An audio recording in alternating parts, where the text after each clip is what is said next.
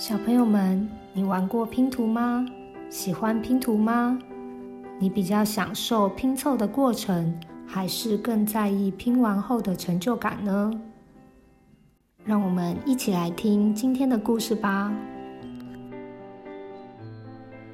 威德的兴趣是玩拼图，他很享受在过程中不断尝试，最后找到正确答案的那种感觉。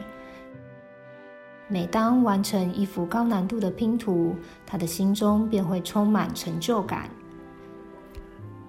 最近，他买了一盒三千片的风景拼图，图案的上方是一片蓝色的晴空，下方是盛开的黄色波斯菊。他花了三个多月，好不容易完成到将近九成。这个星期日。七岁的女儿萱萱说：“她也要加入拼图的行列。”一个小时以后，爸爸就快完成了。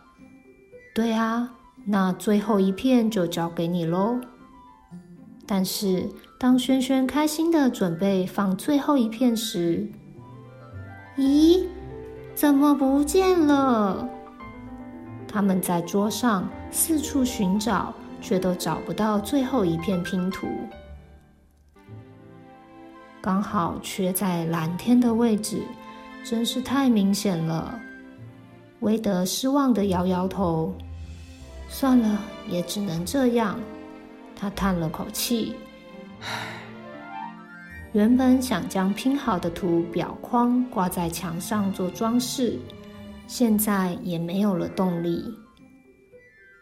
几天后。韦德回家时，却发现拼图上的蓝天位置缺口被补满了，变得很完整。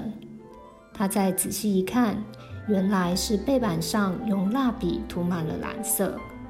爸爸，爸爸，轩轩来到威德旁边。我不想你每次看到这个拼图都这么失望。我想了好久，终于想到这个方法。看到女儿的用心。威德心中升起一股感动，萱萱好聪明，连爸爸都没想到这个方法呢。女儿的爱填满了拼图的缺口，也填满了威德的心。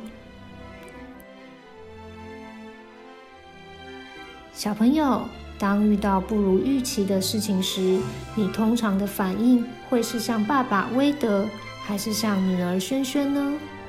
如果重来一次，你会选择用什么样的态度来面对呢？欢迎大家留言或上社团跟我们分享你的选择哦。如果喜欢我们的故事，记得追踪频道，聆听更多的故事哦。也欢迎分享给身边的家人和朋友。我们下次见。